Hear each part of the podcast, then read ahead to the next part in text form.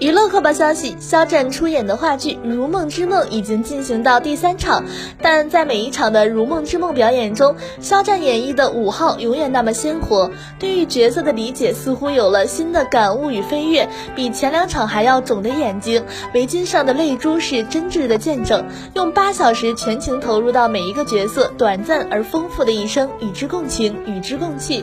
当谢幕掌声欢呼如雷动的响起时，肖战演的五号病人又。又一次征服了在场所有的观众。